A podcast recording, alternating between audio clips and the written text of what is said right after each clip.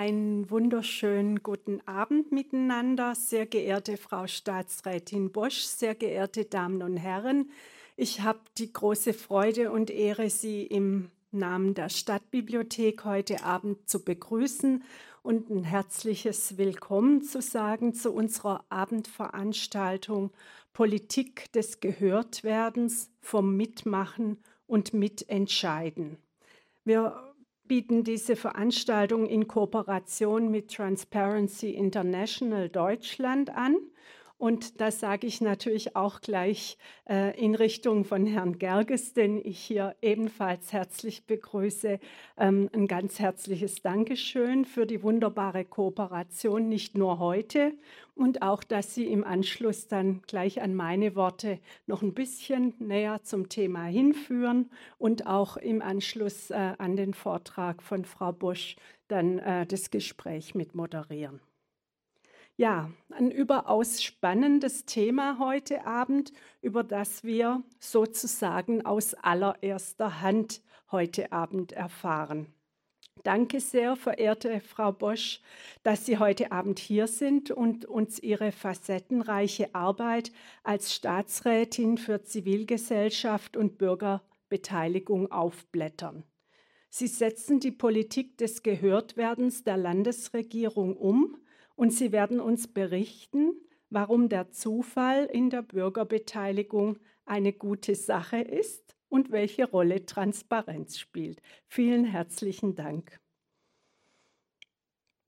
Erlauben Sie mir, dass ich Ihnen auch die Referentin des heutigen Abends noch mit ein paar Worten vorstelle. Frau Barbara Bosch ist studierte Politikwissenschaftlerin und Kunsthistorikerin und war von 2003 bis 2019 Oberbürgermeisterin der Stadt Reutlingen. Dabei unter anderem auch zeitweise Präsidentin des Städtetags Baden-Württemberg und Mitglied des Präsidiums im Deutschen Städtetag, davon fünf Jahre lang erste Stellvertreterin des Präsidenten. Ehrenamtlich ist sie seit 2018 zudem Präsidentin des DRK-Landesverbandes Baden-Württemberg. Am 22. Juli 2021 wurde Barbara Bosch von Ministerpräsident Winfried Kretschmann zur ehrenamtlichen Staatsrätin für Zivilgesellschaft und Bürgerbeteiligung berufen und im Landtag von Baden-Württemberg vereidigt. Mitmachen und mitentscheiden setzt Mitdenken, mit Wissen und mit Sprechen voraus und benötigt vor allem auch Räume zum Mitgestalten. Und da sind wir schon bei unseren Bibliotheken und auch natürlich beim Grund, warum es mich so freut, dass diese Veranstaltung heute äh, bei uns hier in der Zentralbibliothek stattfindet, ist sie doch eine von 20 Einrichtungen der Stadtbibliothek Stuttgart, die sich als zentrale Orte der Bürgerschaft in der Kommune jeden Tag aufs Neue präsentiert und eben auch Möglichkeiten für alle Bürgerinnen und Bürger bietet. Etwa mit ihren Medienangeboten sowie deren Vermittlung, um hier auch fundierte und geprüfte Informationen und Wissensquellen bereitzustellen und Meinungsbildung zu ermöglichen, aber eben auch vielfältige Möglichkeiten des Austauschs und des Diskurses zu bieten. Alle Bibliotheken unseres Systems sind natürlich aber auch Lebens- und Lernorte, an denen die Themen der Gesellschaft besprochen und verhandelt werden, sowie an denen Teilhabe eröffnet wird. Ja, und die Bibliotheken sind Knoten und Vernetzungspunkte in der Kommune für zivilgesellschaftliche Initiativen, die sich mit ihren Kompetenzen und Angeboten der Bürgerschaft vor Ort verpflichtet fühlen. Und so wundert es auch nicht, dass allein der Blick in unser Monatsprogramm im Oktober, ich habe das hier mal mitgebracht, ähm, exemplarisch eine große Vielfalt an Aktivitäten und Vernetzungen mit zivilgesellschaftlichen Gruppen äh, hier auch abgebildet ist, sei es für die Zentralbibliothek, etwa natürlich Transparency International oder der Chaos Computer Club, Wikipedia, Wikiwoman, No Spy e.V. Oder wenn wir in Richtung Stadtteilbibliotheken schauen, etwa mit lokalen Initiativen wie 70599 Lebenswert, einer Initiative, die sich in Birkach und Pliningen für einen lebenswerten Alltag einsetzt, mit diversen Kulturkreisen und Kulturtreffs, etwa in Neugereuth und Ost, mit Kubus e.V., einem inklusiv ausgerichteten Verein, für Kultur und Begegnung von Menschen in unterschiedlichen Situationen und Lebenslagen oder mit dem Stadtseniorenrat. Insofern denke ich, es sind viele Anknüpfungspunkte für das, was wir jetzt gleich ähm, hören werden. Ich darf das Wort an Herrn Gerges übergeben, freue mich auf einen sehr anregenden Abend und wünsche Ihnen ebenfalls erkenntnisreiche Stunden. Dankeschön.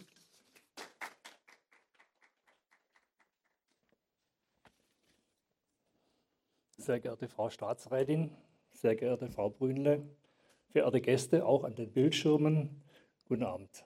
Mein Name ist Siegfried Gergs. Ich leite zusammen mit Lürgen Lewis die Regionalgruppe von Transparency International. Ich möchte ganz kurz in das Thema des Abends einführen. Gegenwärtig wird immer öfter über die Vertrauenskrise in unserer Demokratie gesprochen. Es verbreitet sich der Eindruck, die Politik sei den Bürgerinnen und Bürgern nicht mehr rechenschaftspflichtig und die Wahrheit über das politische Handeln bleibe ohnehin im Verborgenen. Wir erleben einen Rückzug in die Apathie und viel zu viel Gleichgültigkeit. Die Wahlbeteiligung ist immer häufiger besorgniserregend niedrig und die Bereitschaft zum ehrenamtlichen Engagement nimmt ab. Wie können wir diese Demokratiemüdigkeit diese Verdrossenheit gegenüber der Demokratie überwinden? Wie können wir unsere Demokratie, insbesondere den demokratischen Dialog, wieder besser in Gang bringen? Oft wird auf die gestellten Fragen mit der Forderung nach direkter Demokratie in Form von Volksabstimmungen geantwortet. Bei Volksabstimmungen werden harte Entscheidungen gefordert. Es geht um Ja oder Nein, entweder oder, dafür oder dagegen. Auf der Strecke bleibt die Konsensorientierung. Gegenwärtig sehe ich zwei Pole, die mit gewissen Nachteilen behaftet sind. Auf der einen Seite die repräsentative Demokratie, der Elitenbildung vorgeworfen wird, weil Wahlen zum Erwerb von Machtpositionen führen. Und der Missbrauch anvertrauter Macht ist ja bekannterweise keine Überraschung. Auf der anderen Seite die direkte Demokratie, die der Manipulation manche Tür öffnet, weil die Aufklärung durch den Austausch von Argumenten fehlt. Laut einer Studie der Friedrich-Ebert-Stiftung vom April 2023 steigt die Zustimmung zur direkten Demokratie. Es handelt sich nicht um die aktuelle Studie über die distanzierte Mitte, die nach rechts rückt, sondern um die Studie vom Mai 2023 mit dem Titel Demokratievertrauen in Krisenzeiten. Im Vorwort steht auf Seite 2, ich zitiere, die repräsentative Demokratie steht hier vor der Aufgabe, ihre Stärken, einen fairen Interessenausgleich und die Organisation von gesellschaftlichem Zusammenhalt besser zur Geltung zu bringen und sich in diesem Sinne zu erneuern und neue Wege der Beteiligung zu eröffnen. Wir haben Sie, Frau Staatsrätin, eingeladen, um über die Möglichkeit einer konsensorientierten und vertieften Meinungsbildung im Rahmen der dialogischen Bürgerbeteiligung zu berichten.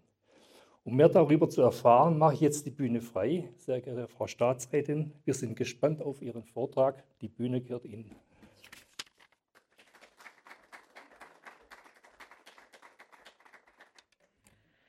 Ja, sehr geehrte Frau Dr. Brünle als Hausherrin hier der Stadtbibliothek Reutlingen, sehr geehrter Herr Gerks, als Veranstalter oder für den Veranstalter, meine sehr geehrten Damen und Herren. Ich freue mich außerordentlich, das zweite Mal schon in diesem Jahr hier im Max-Bense-Forum sein zu können und mit Ihnen mit Menschen aus unserer Bevölkerung, Bürger, Bürgerinnen zu diskutieren, dann auch im Anschluss ähm, über das, was Demokratie ausmacht und was sie stärken könnte. Ich will den Faden von Ihnen, Herr Gerg, den Sie so wunderbar schon angefangen haben aufzurollen, auch gerne gleich aufnehmen. Möchte aber auch Ihnen, Frau Dr. Bürle, ähm, gratulieren und Ihnen auch zusprechen, dass Sie Ihre Stadtbibliothek für die Zivilgesellschaft, für die ich ja in meinem Ehrenamt auch zuständig bin, ähm, öffnen und den Kontakt auch suchen. Büchereien sind ja mehr als nur ein Hort des verwahrten Wissens. Sie sind auch ein Ort des sich weiterentwickelnden Wissens. Und da gehört Bildung dazu, da gehört Kultur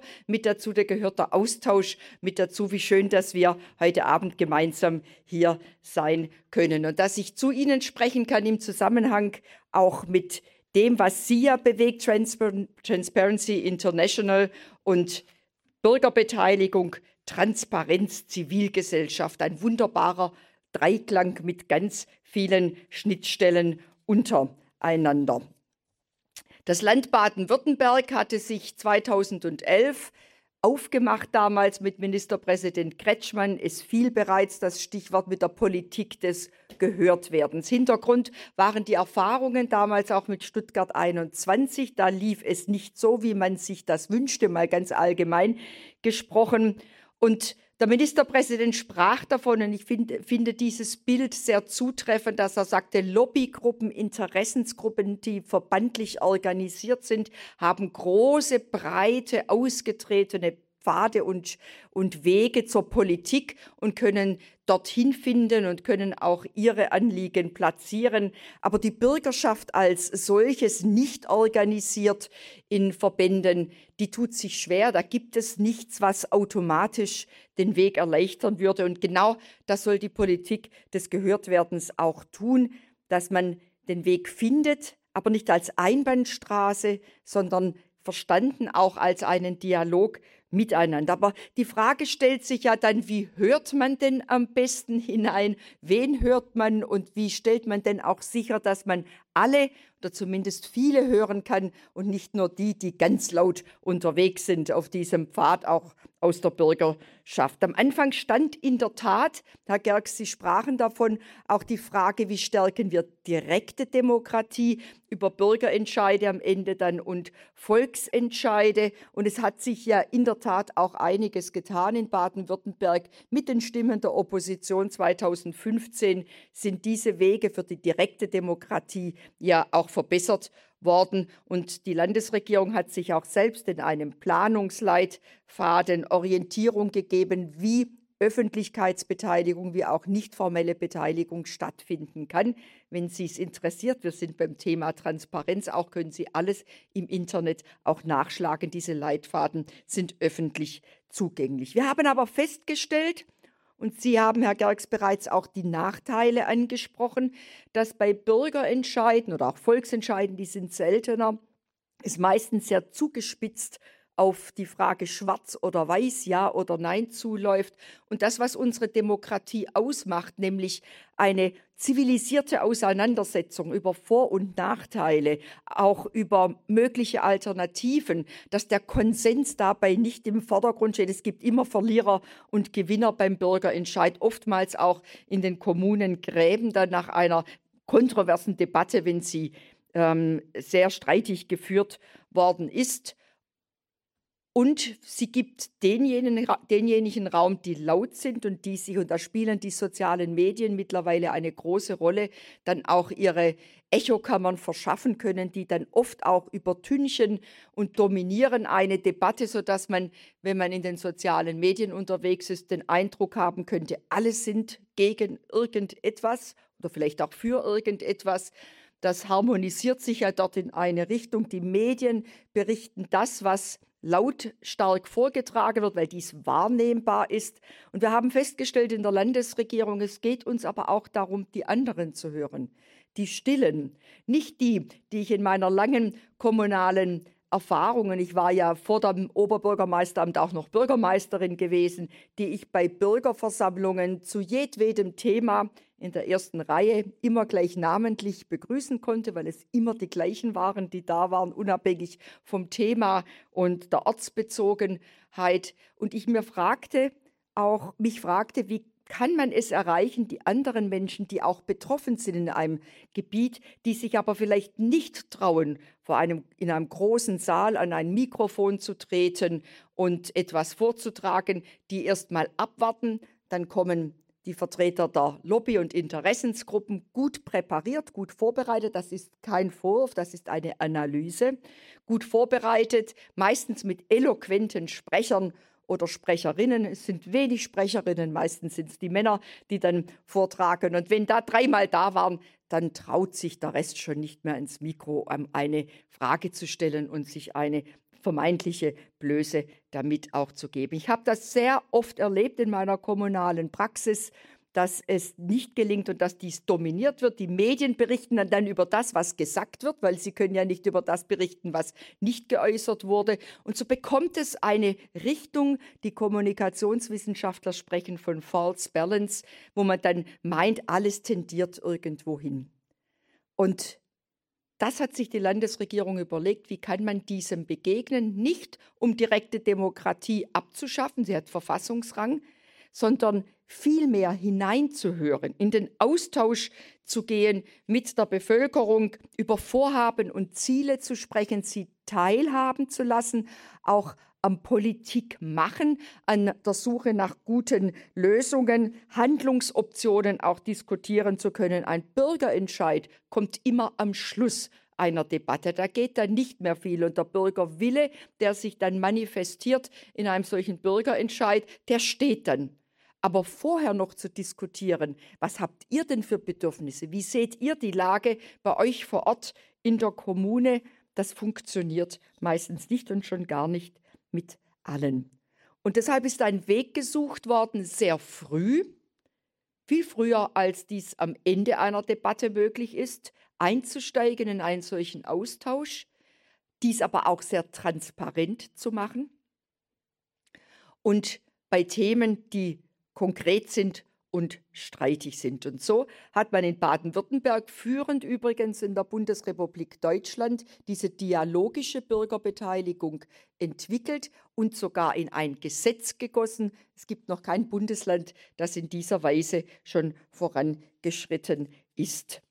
Früh ist ein Thema, was uns immer wieder beschäftigt. Auch da die Praxiserfahrung, wenn Sie sehr früh mit einem Vorhaben in die Öffentlichkeit gehen, dann halt es einem oft sehr schnell entgegen, insbesondere von ähm, auch Initiativen und Gruppierungen, aber auch Einzelpersonen. Ihr seid ja noch gar nicht weit genug, ihr habt ja noch gar keine Ahnung, was ihr machen wollt. Dann kommt Kritik an einem noch sehr vagen Plan, in der, insbesondere dann, wenn es um Bebauungen geht, wo man sagt, da seid ihr ja noch gar nicht so weit. Wartet man allerdings, bis man die Pläne auf dem Tisch hat, die Verschattungsgutachten, die Verkehrserschließung, die Bodenwerte und alles miteinander hat, dann kommt der Vorwurf, ihr habt doch alles schon im Hinterzimmer ausgeheckt, das ist doch alles schon vorbesprochen, wir haben hier keinen Platz. Damit müssen wir leben, damit müssen auch Verbände und Lobbygruppen, Interessensgruppen leben. Ich glaube, dass wir mit dem, was wir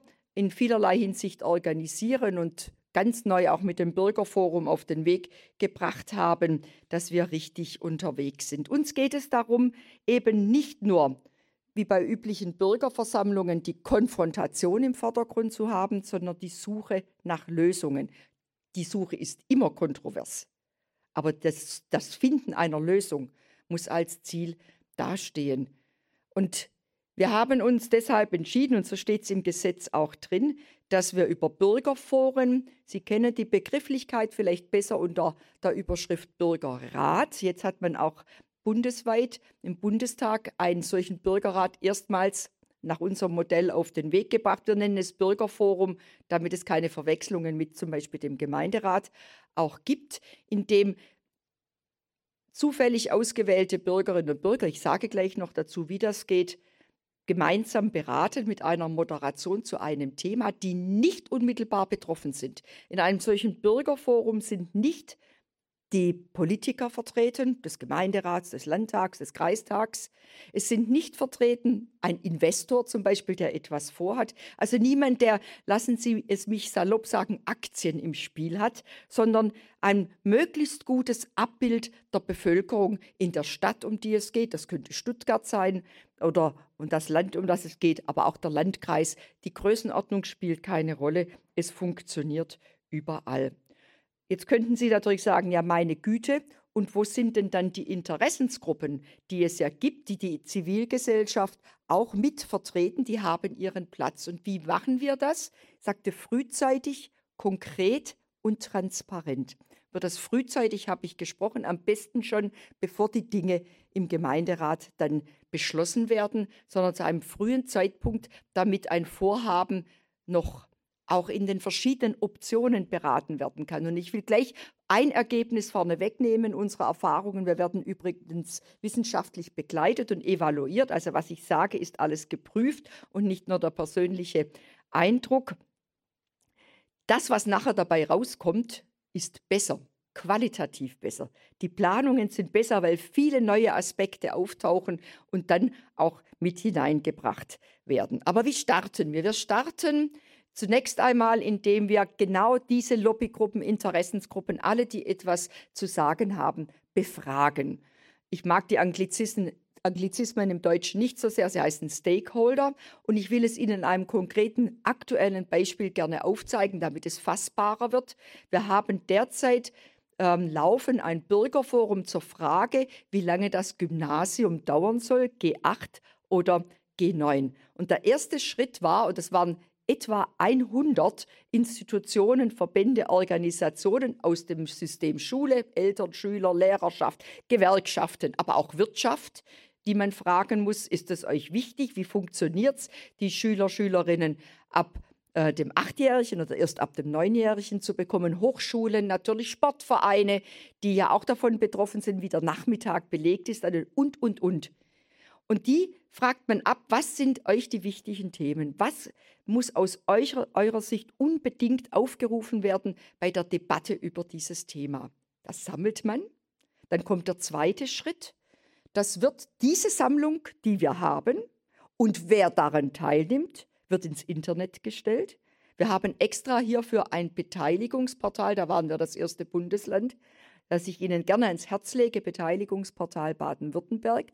Da wird jedes Mal hineingestellt, mit wem wir sprechen und was dabei herausgekommen ist. Das nennen wir Themenlandkarte. Und dann können im zweiten Schritt alle Bürger und Bürgerinnen dieses Landes sich dazu äußern und ebenfalls ihre Anregungen mit hineingeben, ihre Fragestellungen, uns darauf hinweisen, ihr habt nicht beachtet, dass dieses oder jenes beim Thema noch mit hereinspielt. Dann haben wir eine sehr differenzierte Themenlandkarte all der Fragestellungen, die aufgetaucht sind, steht auch natürlich im Internet, ist transparent nachvollziehbar und erst dann startet das Bürgerforum anhand dieser Fragestellungen mit einer professionellen, neutralen Moderation. Da gibt es Menschen, die dies beruflich machen und wendet sich dann diesen Themen zu in vier bis sechs Sitzungen und berät dieses und kommt am Schluss dann zu Empfehlungen an die Politik. Im Bürgerforum selbst tauchen noch einmal Vertretungen von den, von, aus der erstgenannten Gruppe auf, also insbesondere auch Befürworter und Gegner. Und das Bürgerforum hat das Recht, weitere hinzuzuziehen, wenn Sie sagen, da fehlt uns noch ein Input, da fehlt uns noch aus der Wissenschaft etwas, bekommen den Input, den Sie sich wünschen. Sie legen dies gemeinsam fest. Wir machen einen Vorschlag. Auch der Vorschlag steht transparent im Internet. Also da findet nichts irgendwo hinter verschlossenen Türen in diesem berühmten Hinterzimmer, das es bei uns im Staatsministerium gar nicht gibt, statt. Und dann berät diese die Auswahl von zufalls- oder losgewählten Bürgern.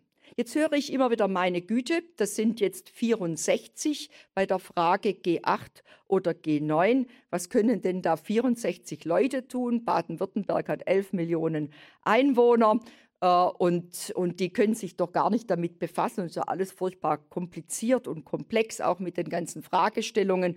Und überhaupt, wie ist denn sichergestellt, dass da nicht äh, irgendeine Gruppierung überhand nimmt? Kurzer Hinweis, wie wir es technisch sozusagen machen. Wir gehen über die Einwohnermeldeämter suchen repräsentativ, wenn wir in Stuttgart sind, anhand der Stuttgarter Bevölkerung, wenn wir im Land wie bei G8, G9 unterwegs sind, anhand der baden-württembergischen Bevölkerung, das heraus, was wir finden können, nämlich Alter, Nationalität, Geschlecht und Wohnort. Ist ja wichtig, ob jemand in welchem ähm, Landesteil er wohnt, damit wir eine gute Ver Verteilung auch haben. Schreiben die Menschen an und erhalten dann von einer natürlich weitaus geringeren Zahl Rückmeldung, bitten aber bei der Rückmeldung darum, dass man uns noch mehr Angaben macht, als da wären, ganz wichtig, Bildungsabschluss, aber auch Migrationshintergrund. Ich habe kein Verfahren kennengelernt in meiner beruflichen Laufbahn, bei dem es gelingt, genauso viele Frauen wie Männer dabei zu haben. Sie haben sonst immer eine Überzahl der Männer, der männlichen Teilnehmer in solchen in solchen Beratungsgremien. Ich kenne kein Verfahren, bei dem es gelingt, junge Menschen entsprechend ihres Bevölkerungsanteils auch mit dabei zu haben. Es sind auch hier im Saal, die Menschen, die im Streaming mit dabei sind, können es nicht sehen, die Jüngeren nicht vertreten. Das ist normal so und ja auch kein Vorwurf an die Älteren, die kommen, sondern die sind in der Regel unterrepräsentiert. Sie sind dabei, weil wir sie auswählen und zwar per Los dann aus den Rückmeldungen auswählen. Ich kenne kein Verfahren, in dem Menschen mit Migrationshintergrund entsprechend dabei sind, Menschen mit Behinderung, hm, Alleinerziehende, weil wir viel virtuell auch machen äh, zwischendurch bei den Sitzungen, die dann auch zu Hause bleiben können, wenn das Kind keine Betreuung hat und, und, und. Wir schaffen es, ein gutes Abbild der Milieus in unserer Gesellschaft hinzubekommen. Kein Verfahren schafft dies auch nur annähernd. Es ist nicht repräsentativ, das sage ich sehr deutlich hinzu, weil wenn Sie einen repräsentativen Querschnitt haben wollen, müssen Sie bei Baden-Württemberg, erst gestern habe ich wieder eine Studie vorgestellt bekommen, müssen Sie mindestens zweieinhalbtausend Menschen befragen.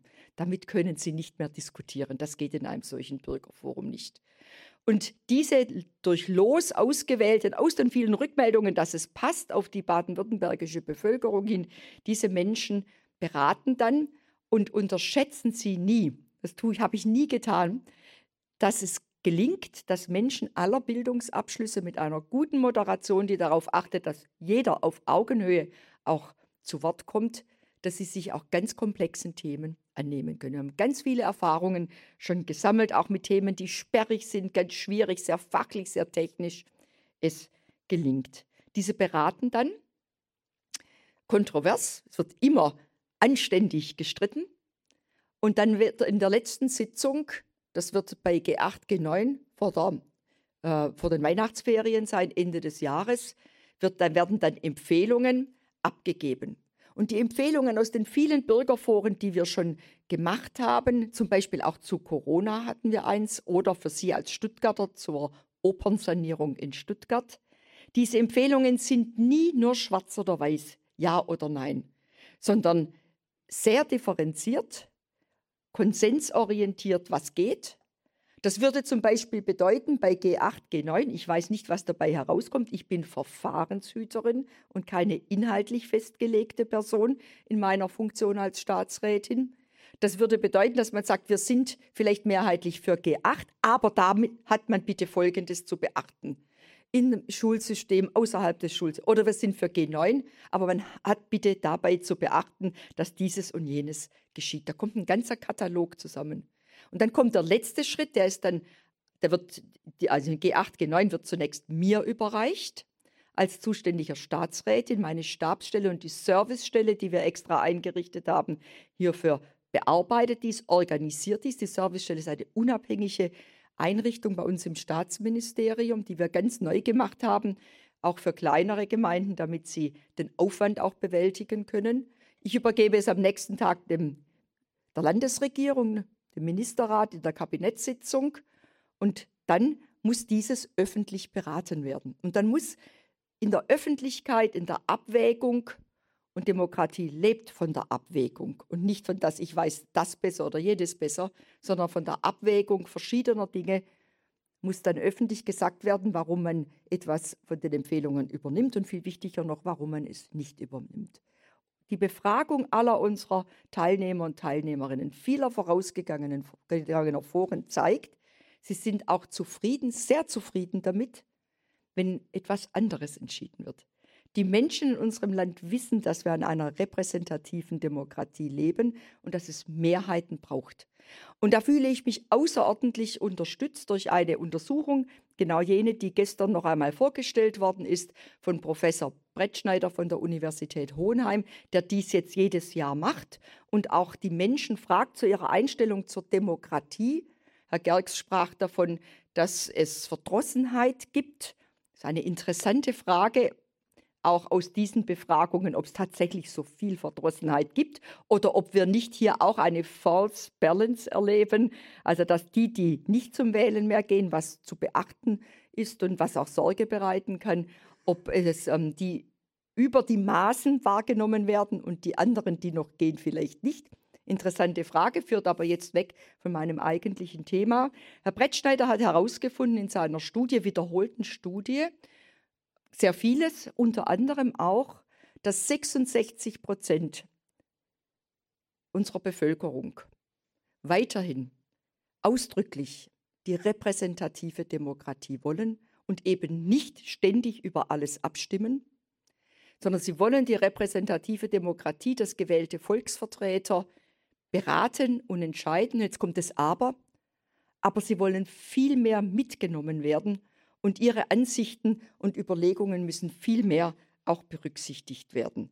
Das sind klare Ergebnisse, zwei Drittel, zwei Drittel, die hier noch die repräsentative Demokratie stützen und stärken, aber sagen, es muss mehr getan werden, damit wir hier auch mit dabei sind. Weil dies so gut läuft, haben wir uns vorgenommen als Landesregierung, künftig auch zu wichtigen Gesetzesvorhaben Bürgerforen einzurichten, ganz früh, bevor der Gesetzestext schon steht, um dann darüber nachzudenken, wie dies geschehen soll. Das ist auch vorgesehen zum Transparenzgesetz, dass auch dazu ein Bürgerforum stattfinden soll. Und beim Stichwort Transparenz, so wie jetzt auch, alles dann immer auch im Internet nachlesbar und veröffentlicht, außer die Beratungen die sind nicht öffentlich. Wir schützen unsere Zufallsbürger, Bürgerinnen im Forum, weil wenn die Medien dabei sitzen, dann gibt es die False Balance, dann traut sich auch nicht jeder was zu sagen. Aber das, was sie als Ergebnis diskutiert haben, wird veröffentlicht.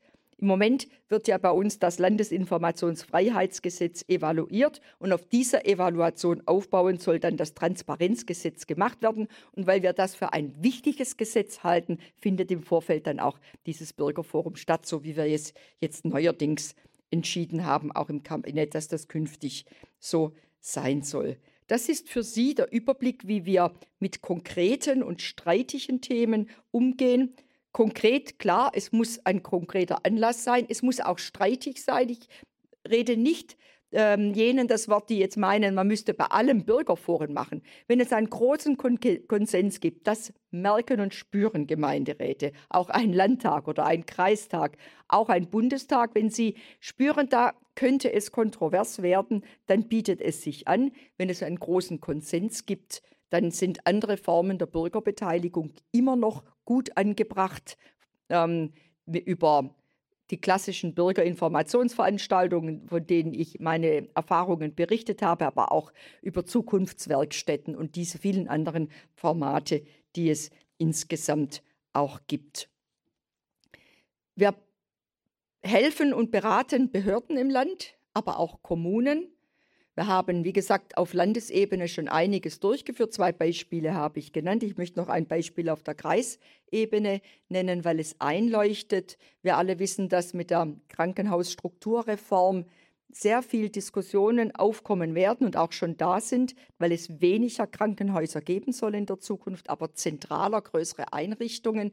Das führt jedes Mal zu großen emotionalisierten Debatten. Im Ostalbkreis ist ein solches Vorhaben jetzt im Moment in der Diskussion. Und es ist uns gelungen, die erste große Aufregung, die, ich habe selbst schon aus der Nähe erlebt im Remsmor-Kreis, die dann sogar zu Morddrohungen gegenüber einem Landrat führen, der sich vorgenommen hat, hier diese Diskussion zu führen dieses, was auch gleich hochschwappte und dann ging es gleich hoch her und die Kinder werden nicht mehr versorgt und mein Partner stirbt, wenn er nicht gleich sofort ins nächstgelegene Krankenhaus kommt und so. Und die haben doch alle keine Ahnung. Also wo es dann unsachlich wird, emotional wird, auch angreifend wird, mit einem Bürgerforum hineinzugehen in die Debatte, mit Empfehlungen dieses Bürgerforums hochspannend.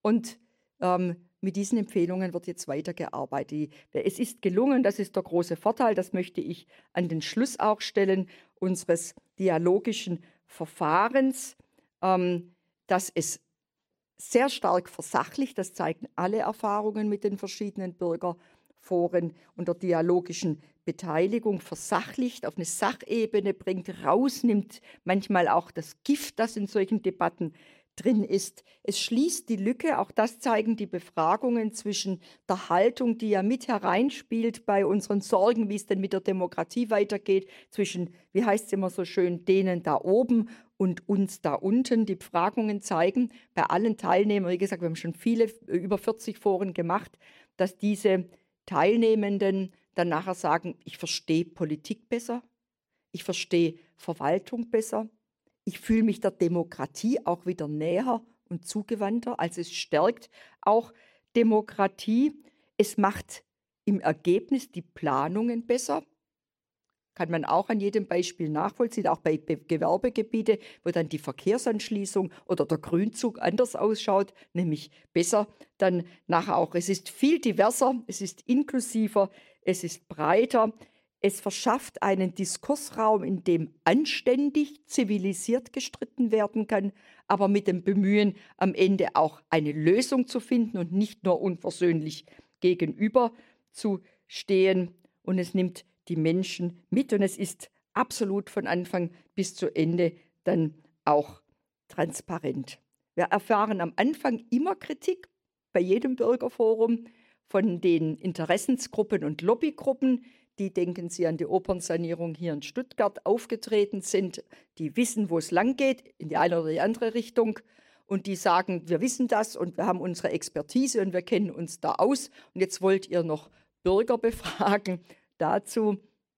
Dabei sind wir doch die Architekten, sind die Fachleute, wir haben doch alle eine Ahnung vom Naturschutz, vom Bauen, von was auch immer. Nehmen Sie das Thema, wie Sie, wie Sie wollen. Die sind am Anfang immer sehr kritisch aber sie haben weiterhin ihren ganz wichtigen Platz im Verfahren, aber eine andere Rolle. Sie reihen sich ein, Befürworter und Gegner, in die Reihe der Experten und bringen sich an dieser Stelle ein.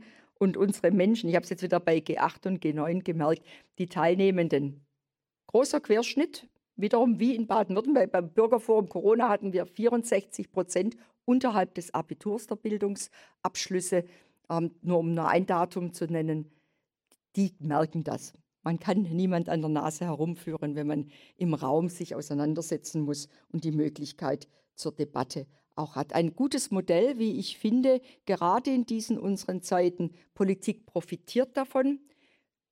Gewählte Volksvertreter profitieren, weil sie hineinhören können in die Stillen, in die schweigenden Gruppen, ob es immer die Mehrheit ist, weiß ich nicht. Das findet sich ja dann nachher auch heraus, weil man hineinhören kann und weil man den Eindruck, und das zeigen jetzt auch Beispiele aus Baden-Württemberg, auch hier aus der Region Stuttgart, wo es um Gewerbegebiete ging, man den Eindruck hatte, alle sind komplett dagegen, weil sich der Protest lautstark formierte, weil die Medien diesen aufgegriffen hatten. Nochmal kein Vorwurf, sie schreiben das, was sie hören.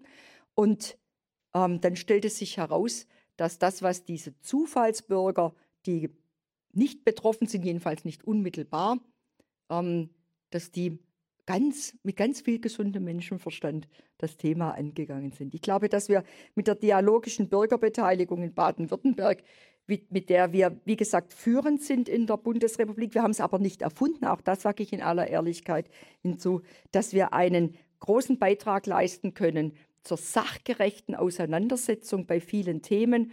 Und ich muss Ihnen die multiplen Krisen, die bei jeder Rede auftauchen, nicht aufzählen. Wir stecken in einer solchen Veränderung mit Unsicherheiten für die Bevölkerung, mit einer großen Transformation auf so vielen Gebieten, dass wir Und das ist große Überzeugung der Landesregierung von Ministerpräsident Kretschmann, auch meiner. Das können wir nicht gegen die Menschen schaffen. Das schaffen wir in eine bessere Zukunft nur mit den Menschen. Und deshalb praktizieren wir dialogische Bürgerbeteiligung und sind gestützt auch durch die Befragungen hierzu. Und ich freue mich jetzt auf die, das Gespräch mit Ihnen, Herr Gerks, und auf Ihre Fragen. Vielen Dank für Ihre Aufmerksamkeit.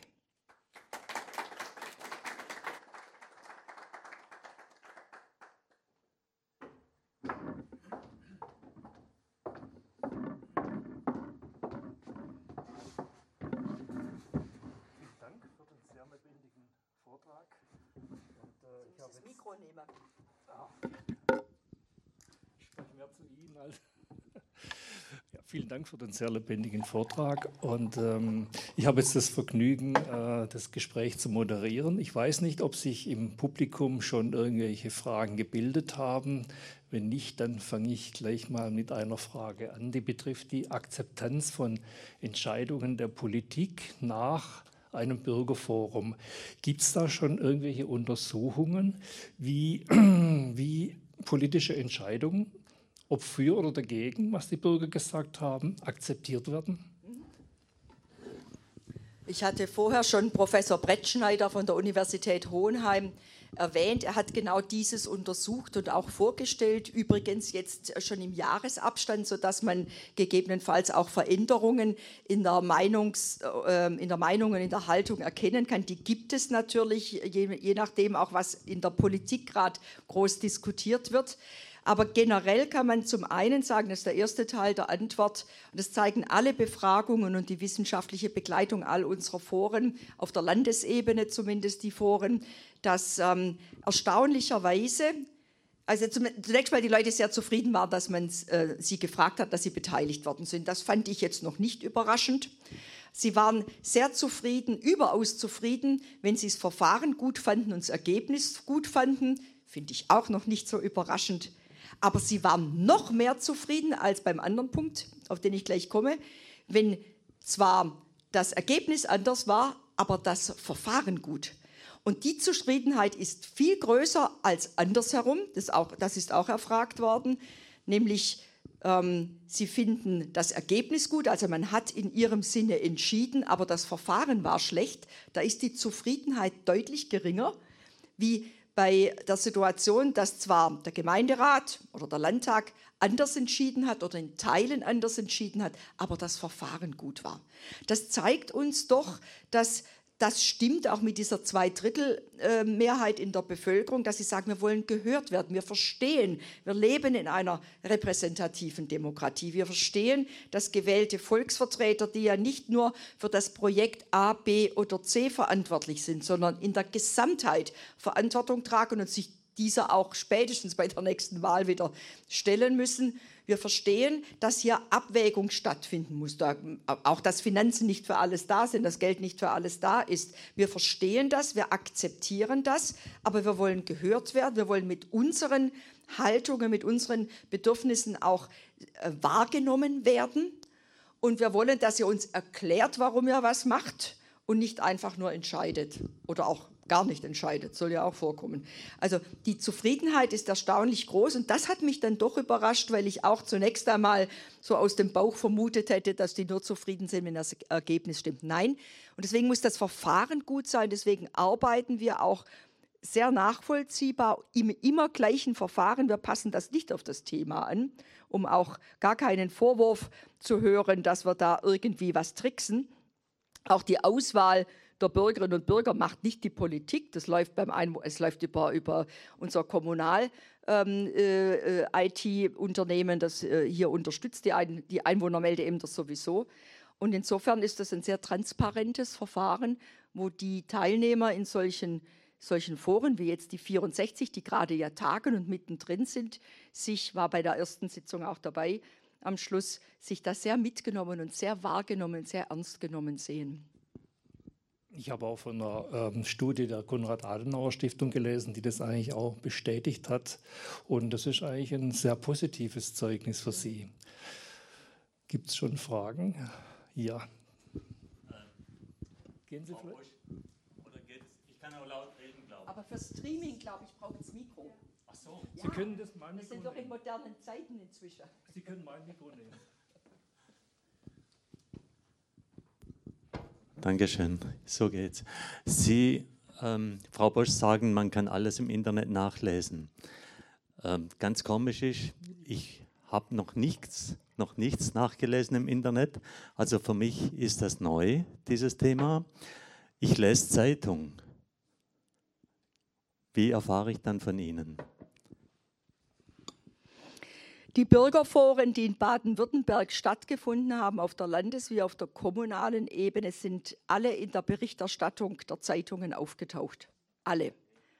Jetzt sind wir alle selektive Leser und Leserinnen von Zeitungen. Solange uns ein Thema nicht berührt, lesen wir es nicht. Oder vielleicht mal gerade die Überschrift. Es ist alles, es ist Bürgerforum breit berichtet worden, aber auch kleinere, in Anführungsstrichen, also kommunale Vorhaben in kleineren Gemeinden wie in Weilheim oder andernorts, haben die regionalen Zeitungen, die es hier in Baden-Württemberg gibt, genauso berichtet wie die Lokalzeitung. Aber ich habe Ihnen noch einen Tipp fürs Internet, weil ich sagte, da kann man es nachlesen im Internetbeteiligungsportal Baden-Württemberg und da finden Sie nicht nur Informationen, auch noch tiefergehend, als ich es hier ausgebreitet habe, weil ich sie auch nicht zuschütten will mit Technikfragen, Stellungen und Hinweisen, das ganze Verfahren ausführlichst erklärt und die Beispiele, wo es stattgefunden hat und derzeit stattfindet, wie bei G8 und G9. Machen Sie sich mal die Mühe, möchte Sie ans Herz legen, allein schon mal in die Themenlandkarte zu G8, G9 reinzugucken. Da werden Sie richtig erstaunt sein. Das sind unsere Bürgerforen immer ganz am Anfang, wenn man denkt, naja, es ist doch völlig klar, es geht um darum, dass es den Kindern besser geht und viel mehr fällt dann nicht ein. Und dann sieht man plötzlich, wie viele, viele, viele Themen an den Schnittstellen auftauchen. Und deswegen Beteiligungsportal Baden-Württemberg, da können Sie sehr viel nachlesen. Vielen Dank. Ich habe noch eine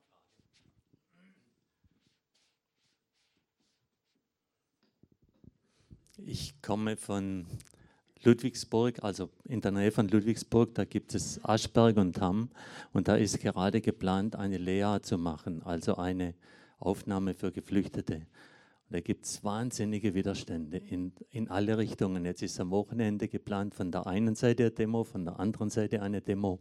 Wäre sowas auch ein Thema für ein Bürgerforum? Ich habe vorher kurz noch erwähnt, welche Voraussetzungen gegeben sein müssen, bin eingegangen auf die Frage, ähm, dass es streitig sein muss. Das ist es ganz sicher in Ludwigsburg und der Nachbarschaft in Tavon-Asberg. Ich kenne den Vorgang. Ähm, es muss konkret sein, das ist es ganz sicher auch. Es muss transparent sein, wenn ein solches Verfahren startet. Ein Bürgerforum gibt es dort nicht und es muss Handlungsoptionen haben. Da bin ich vorher nur kurz darauf eingegangen.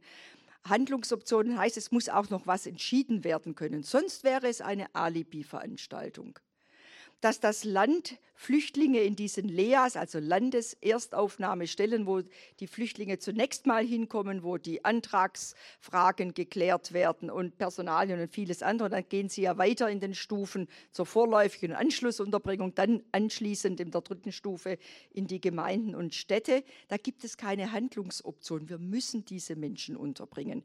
Wenn wir es überlassen würden als Landesregierung, das ist bei allen Landesregierungen so, dass äh, sozusagen vor Ort entschieden werden könnte, ob eine Lea kommt, dann haben wir in Baden-Württemberg keine Leas. Ich glaube, das ist nachvollziehbar.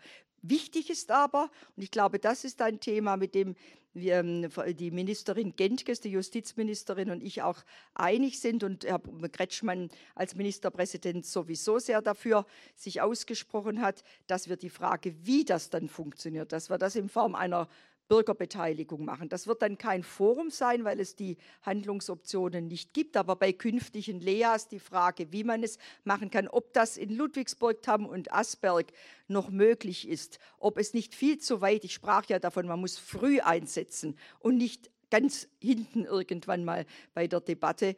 Ähm, ob das da noch angemessen ist, das ist fraglich und, und nochmals ein ganz anderes Thema, eine andere Baustelle.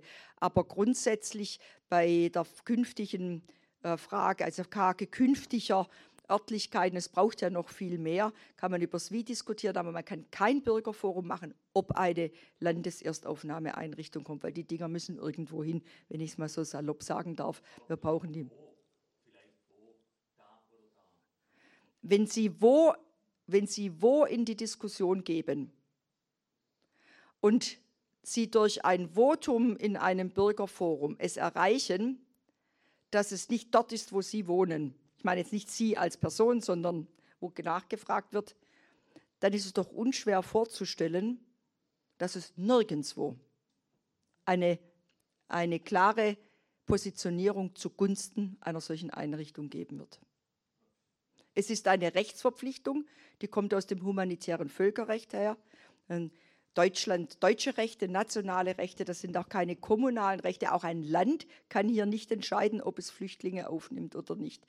Deswegen Handlungsoptionen sind bei der Bürgerbeteiligung immer notwendig. Sonst reden wir zwar drüber, es war dann nett, dass wir gesprochen haben, aber wir können eine Grundsatzentscheidung nicht treffen. Ich habe hier eine Frage aus dem Internet, also von unserem Livestream aus, von Gabriele Wickenhäuser. Sie schreibt, als Mitglied des ehrenamtlichen Arbeitskreises Stuttgarter Bürgerhaushalt wünsche ich mir seit zwölf Jahren eine Kommunalpolitik des Gehörtwerdens. Aber der Personalmangel in der Stadtkämmerei verhindert dies wohl stetig. Könnte sich die Staatsrätin als Vermittlerin zwischen Stadtverwaltung und Ehrenamtlichen für das gemeinsame Ziel der Transparenz einsetzen? Das informelle Beteiligungsverfahren Bürgerhaushalt ist hier ja eigentlich zur Befriedung des Konflikts zu Stuttgart 21 eingeführt worden. Aber es findet doch ein Bürgerhaushalt statt in Stuttgart und die Bürgerschaft kann zum wiederholten Male Eingebungen machen und Empfehlungen machen. Und ich kann mich entsinnen, dass äh, ganz überraschend, ich glaube beim ersten Mal oder ganz zu Beginn dieser Bürgerhaushalte sogar ein kleines Bad, Freibad, ich glaube Sillenbuch, dann plötzlich ganz nach vorne gerutscht war. Da hatte niemand damit gerechnet. Also es findet doch statt, dass man hier die Bürgerschaft mit einbezieht und dass sie Empfehlungen gibt, dass man dieses diskutiert, aber nicht das gehört ja zur dialogischen Bürgerbeteiligung auch dazu, nicht erwarten kann, dass dann auch der Gemeinderat genauso entscheidet.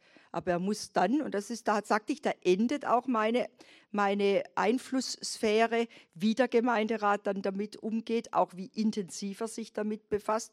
Aber jedes Gremium ist natürlich gut beraten, diese Empfehlungen aufzugreifen, ernst zu nehmen, zu debattieren, abzuwägen. Das ist eine Kernaufgabe von Politik, abzuwägen, weil man nie alles gleichzeitig erfüllen kann, nicht nur wegen des Geldes, sondern weil es ja Zielkonflikte gibt. Und dann zu erklären, warum man zu einer wie auch immer gearteten Entscheidung gekommen ist. Deswegen meine ich, dass dies in Stuttgart stattfindet, äh, in der Weise, wie man sich eigentlich wünscht. Es gibt kein Bürgerforum darüber. Aber noch einmal, der Haushalt an sich ist ja nicht streitig. Ein Bürgerforum führt man durch, wenn irgendwann die Frage ist, ähm, vielleicht auch, welches Hallenbad muss geschlossen werden oder äh, wo soll eine Investition noch hinkommen. Das ist richtig konkret. Ein Gesamthaushalt einer Stadt ist nicht konkret genug, dass im Bürgerforum dies läuft, aber Sie können sich als Bürgerin einbringen. Das ist meine Kenntnis des Vorgangs in Stuttgart.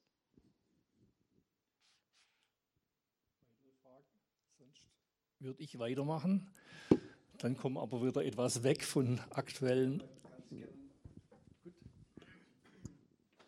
würde ganz gerne einen ganz anderen Aspekt hier reinbringen. Also zunächst muss ich mal sagen, äh, ich höre Ihnen wirklich mit Vergnügen zu und ich gehe davon aus, dass Sie das sehr gerne machen, was Sie machen. Also das begeistert mich. Ich frage mich aber die ganze Zeit schon, was machen eigentlich unsere Abgeordneten? Die müssen eigentlich auch das Ohr am Bürger haben. Wie sehen denn die Abgeordneten äh, ihre Tätigkeit? Oder sind unsere Abgeordneten so interessengesteuert, dass sie überhaupt nicht mehr links und rechts gucken können, sondern gar nicht mehr offen sind? Brauchen wir vielleicht deshalb ein Bürgerforum? Ich danke Ihnen für die Frage, weil es auch zur Aufklärung beitragen kann, was ich antworte. Bedanke mich auch für Ihre Rückmeldung. Ich bin wirklich begeistert von dieser Idee, weil ich sehr lange im Bürgermeister- und Oberbürgermeisteramt nach Möglichkeiten gesucht habe, mehr Menschen als nur die, die sowieso immer in Verbänden organisiert da sind, zu beteiligen. Und es gelingt mit dieser mit dieser dialogischen Bürgerbeteiligung. Deswegen ist es ja ein Ehrenamt. Ich mache das ja nicht beruflich, sondern ehrenamtlich und deswegen tue ich dieses auch. Will also Ihnen gerne die Begeisterung, die Sie verspüren, auch bestätigen. Zu den Abgeordneten. Was wir tun mit der dialogischen Bürgerbeteiligung ist Entscheidungsvorbereitung. Die Entscheidung können wir den Abgeordneten nicht abnehmen. Und selbstverständlich habe ich wie Sie, so höre ich es heraus, und wie wahrscheinlich alle Menschen auch die Erwartung an Abgeordnete, dass sie im Wahlkreis das Ohr am Bürger haben und sich damit auch befassen. Und ein guter Abgeordneter oder eine gute Abgeordnete tut dies auch und hat vielfach auch Bürgersprechstunden und andere Formate, um ins Gespräch zu kommen. Der Vorteil unserer dialogischen ist, dass wir hineinhören in die Stillen, eben die, die vielleicht nicht in der Bürgersprechstunde auftauchen und dass wir in einem Forum eine Plattform schaffen, wo man sich wirklich intensiv mit einem Thema und seinen verschiedenen Facetten auseinandersetzen kann. Das nimmt den Abgeordneten in keinster Weise die Verantwortung, sich dann nachher als gewählte Volksvertreter intensiv auch damit auseinanderzusetzen und zu einer begründeten Entscheidung auch zu gelangen. Die Abgeordneten im, im Landtag haben mit großer Mehrheit, es gab, glaube ich, nicht mal eine Handvoll Gegenstimmen, mit großer Mehrheit dem Gesetz über die dialogische Bürgerbeteiligung zugestimmt. Sie sehen also, dass es ja eine große Rückendeckung dazu gibt was immer wieder mal als, wenn so die ersten Gespräche hierüber auftauchen, als Kritik kommt, es wäre doch eine Entmachtung auch der Volksvertreter, ähm, weil die Bürger und Bürgerinnen im Forum dann ja dies wegnehmen oder man könne gar nicht anders mehr entscheiden, wenn eine Empfehlung vorliegt. Zum Letzteren habe ich mich vorher geäußert. Sehr wohl kann man sich anders entscheiden und es schadet auch nicht, nicht mal dem Abgeordneten, der anders entscheidet. Ähm, und zum Ersteren, nein, es entmachtet überhaupt nicht, sondern es hilft, es stärkt den Rücken. Man ist ja auch als Wahlkreisabgeordneter äh, auch unter einem Druck. Da kommen die, die was von einem wollen und das sind auch die, die wiederum gut organisiert sind. Aber zu wissen, wo steht denn mein Wahlkreis, wo sind denn die Stillen, wo sind denn die Schweigenden, das ist eine ganz wichtige Ergänzung zu all dem, was man sonst auch noch mitbekommt.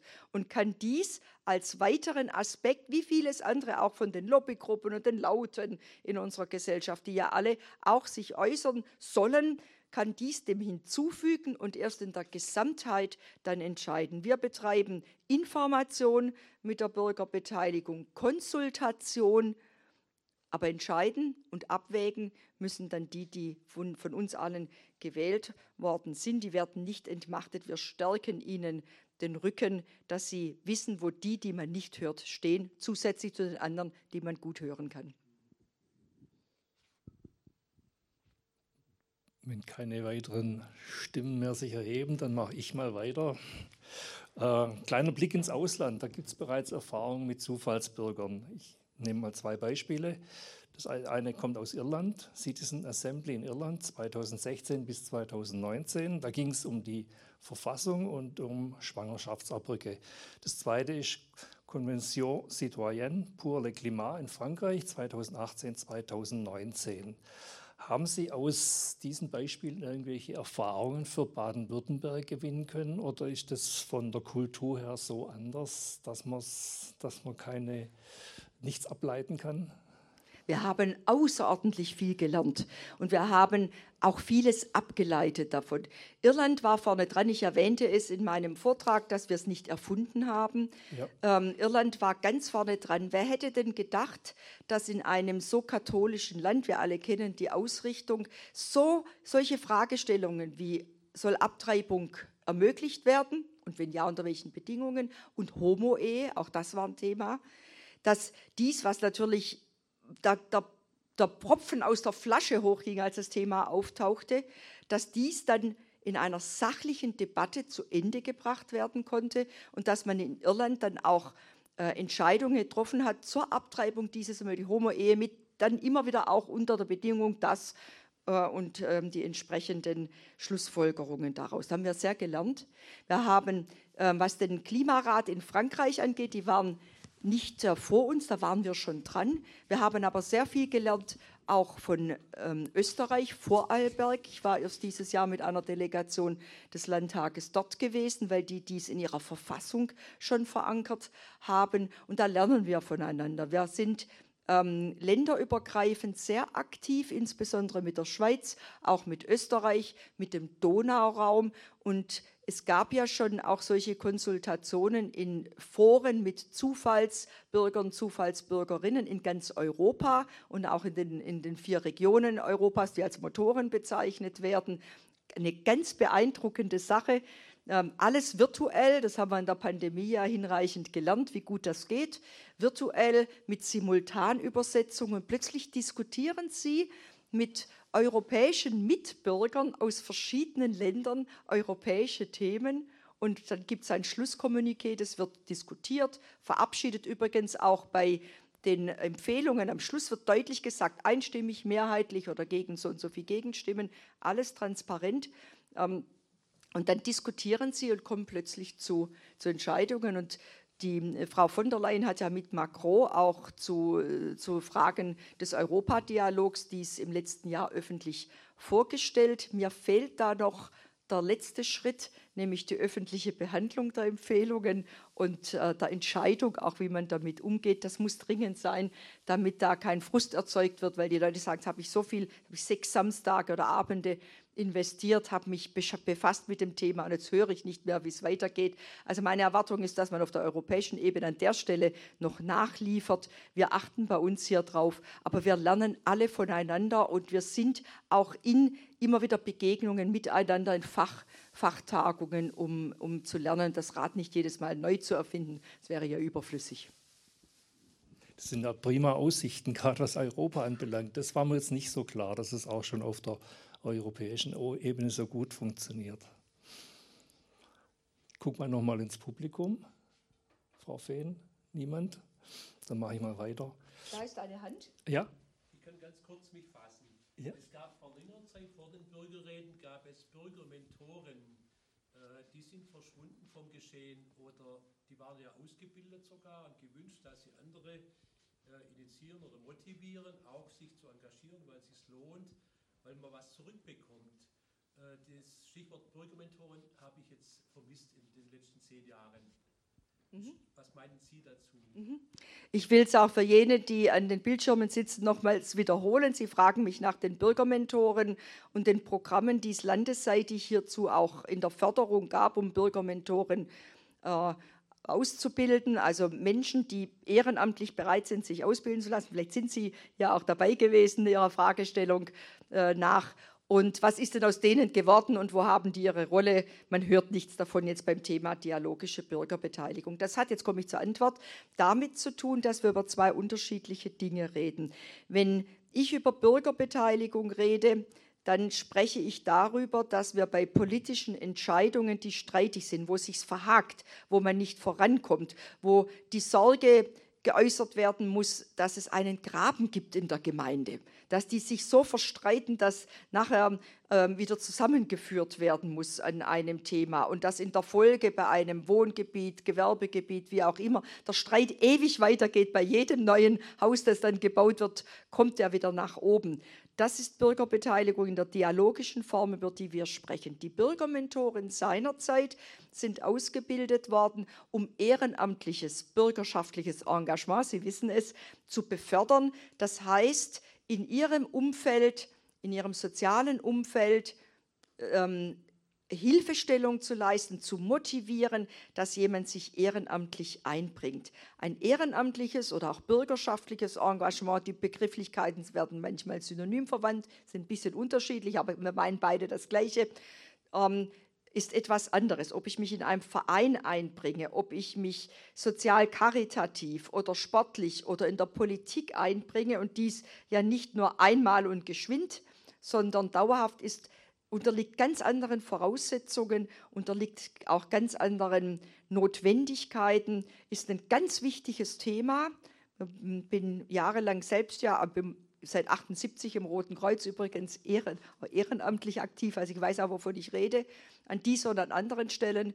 Ähm, aber es ist ein anderes Thema, als zu sagen, Mensch, da klemmt's, der Streit wird groß, wir wissen gar nicht mehr, wie wir vorankommen können. Jetzt machen wir eine dialogische Bürgerbeteiligung zu einem konkreten Thema. Ich hoffe, ich konnte Ihre Frage damit beantworten. Weitere Fragen? Sonst mache ich mal weiter. Voraussetzung für die Arbeit eines Bürgerrates ist ja ausreichend Information. Und an dieser Stelle möchte ich mal das Landesinformationsfreiheitsgesetz ins Gespräch bringen. Viele Anfragen nach dem Landesinformationsfreiheitsgesetz erfolgen auf kommunaler Ebene. Ist ja ganz klar, das interessiert die Leute am meisten. Das betrifft ihr, ihren Alltag. Ähm, wie mitteilungsfreudig sind aus Ihrer Sicht Kommunen? Also da ich auch obwohl ich ähm, die maximale Amtszeit ehrenamtlich auch Präsidentin des Städtetags Baden-Württemberg war, traue ich mir nicht zu, für alle Kommunen 1110 zu antworten. Ich glaube, unterschiedlich und auch abhängig davon, wie es verstanden wird. Aber ich bin ähm, sehr äh, zufrieden damit, dass die Evaluation zu diesem Gesetz derzeit läuft. Und wir alle erhoffen, auch Transparency, Transparency International erhofft sich davon ja auch, auch Schluss, also zunächst mal Erkenntnisse, wie wird es umgesetzt, wo läuft es gut, wo läuft es nicht so gut, warum läuft es nicht so gut, damit nach dieser Evaluation dann ja auch weitergegangen werden kann und Verbesserungen vorgenommen werden können. Und ich glaube, besser ähm, das ist viel besser, wenn ich jetzt so eine Einschätzung aus einzelnen Kommunen wiedergebe, ist eine solche wirklich wissenschaftlich fundierte Evaluation. Dann haben wir nämlich den Gesamtüberblick und müssen nicht mutmaßen. Und ich bin vermutlich genauso gespannt wie Sie, was dabei herauskommt.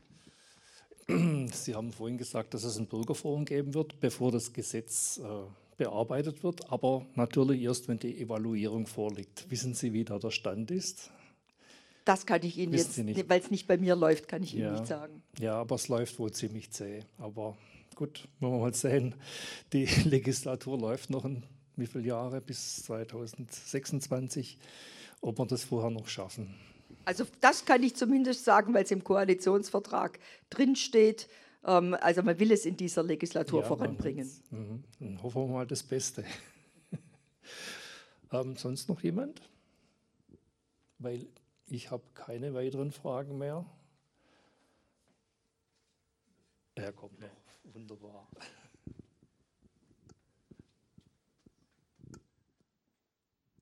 Ich, ich weiß nicht genau, eins, zwei, drei, ich weiß nicht genau, ob das wirklich hierher gehört. Bei uns im Gemeinderat, und ich glaube, das ist in jedem Gemeinderat so, gibt es nicht öffentliche Sitzungen. Und das schürt halt dieses äh, Verhalten der Leute, ja, die da oben, wir da unten, die sagen uns ja nicht alles. Kann man sich einen Gemeinderat vorstellen, der ohne nicht öffentliche Sitzungen auskommt? Klares Nein. Aber also es gibt Themen, die können Sie aus Gründen des, des, Personenschutzes nicht öffentlich machen. Wenn Sie Ihr Grundstück an die Stadt verkaufen, aus welchen Gründen auch immer, dann ist Teil des Beschlusses auch das Geld, das da fließt. Ich weiß nicht, ob Sie glücklich wären, wenn Ihre Nachbarn oder vielleicht sogar die bucklige Verwandtschaft, mit der Sie in einem Erbschaftsstreit sind, aus der Zeitung erfährt, für wie viel Geld Sie das Grundstück verkauft haben. Ähm, also es gibt schützenswerte Vorgänge, da gehören auch alle Personalvorgänge natürlich dazu.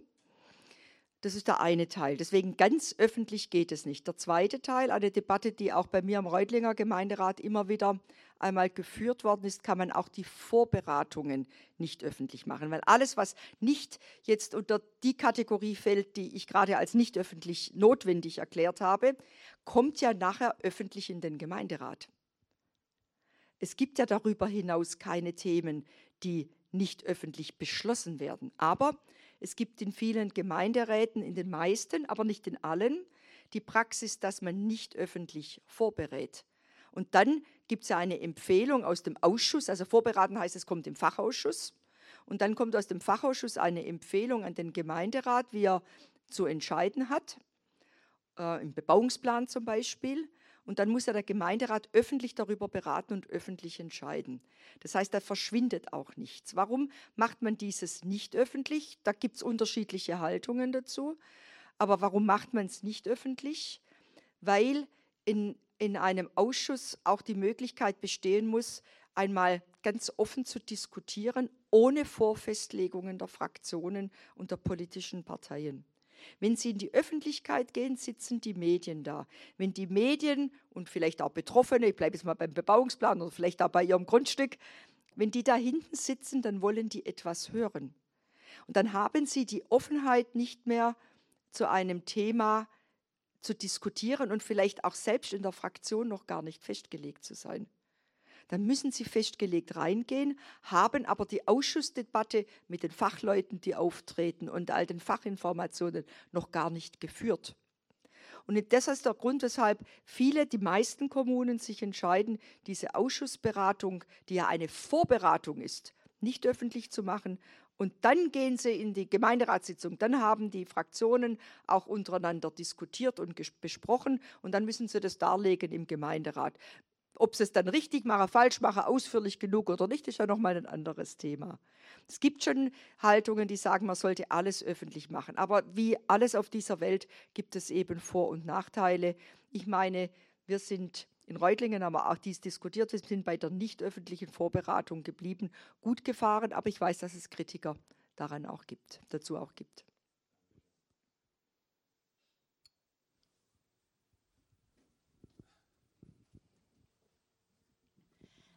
Sie hatten ja vorhin auch angesprochen, dass es eben äh, Bürgerforen auf Landesebene oder auf äh, Kreisebene oder auch auf kommunaler Ebene gibt. Und es wurde auch kurz angesprochen, dass es eben äh, in Präsenz, dass sich die Leute vor Ort treffen oder dass es auch online stattfindet. Wie sind denn da Ihre Erfahrungen ähm, jetzt aus den durchgeführten Bürgerforen und für welche Ebene bietet sich welches Format vielleicht auch unterschiedlich an? Oder ist alles gleich geeignet aus Ihrer Sicht? Ja, eine berechtigte Frage. Je größer die Einheit, umso eher bietet es sich an, eine gemischte Form zu wählen. Wir machen nie nur virtuell, Pandemie mal ausgenommen. Wir machen nie nur virtuell. Wir hatten jetzt bei G8, G9 eine sehr umfangreiche samstägliche Eröffnungssitzung. Dann geht man vor allem weil jetzt die ganzen Inputs kommen, auch von den Fachleuten, von den Befürwortern, von den Gegnern, von der Wissenschaft, die übrigens alle auch öffentlich sind. Also die, können, die sind, werden gestreamt, sodass man dieses verfolgen kann. Dann gibt es den Schnitt und dann berät das Bürgerforum unter sich, ohne Öffentlichkeit, für, für diesen Tag die Themen, die da waren. Und das geht dann virtuell. Die Schlussveranstaltung spätestens ist immer dann auch in Präsenz. Das sind die Formen, die wir praktizieren. Wenn Sie eine kleine Bezugsgröße haben einer kleinen Gemeinde, können Sie mehr virtuell machen. Sie äh, erreichen halt eine größere Bereitschaft der Menschen mitzumachen, wenn nicht wie jetzt landesweit, die dann aus entfernten Landesteilen noch dreieinhalb oder vier Stunden erst anfahren müssen, um, um zur Beratung zu, zu kommen. Das machen sie dann am Anfang und am Schluss. Ähm, aber wir haben gute Erfahrungen gemacht. Ich war sehr beeindruckt in der Pandemie. Ich will als Beispiel das Bürgerforum Corona zu Hochzeiten der Diskussion über Impfpflicht, ja oder nein, durchgeführt haben. Können Sie sich vorstellen, da ging es auch hoch her.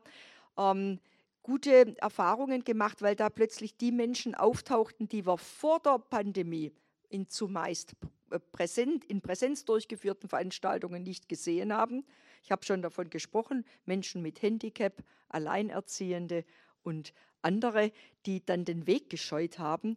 Und wir haben gemerkt in der Pandemie, super, die erreichen wir ja dadurch. Und deswegen fahren wir zumeist immer, äh, außer es sind ganz kleine Einheiten äh, kleinerer Gemeinden, immer mit dieser Mischform.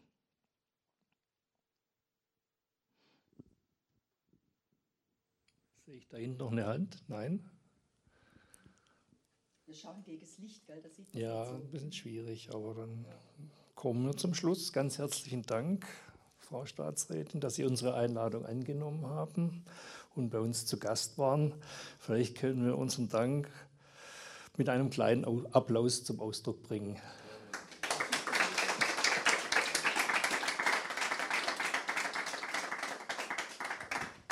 Vielen Dank. Und nicht vergessen, Beteiligungsportal Baden-Württemberg.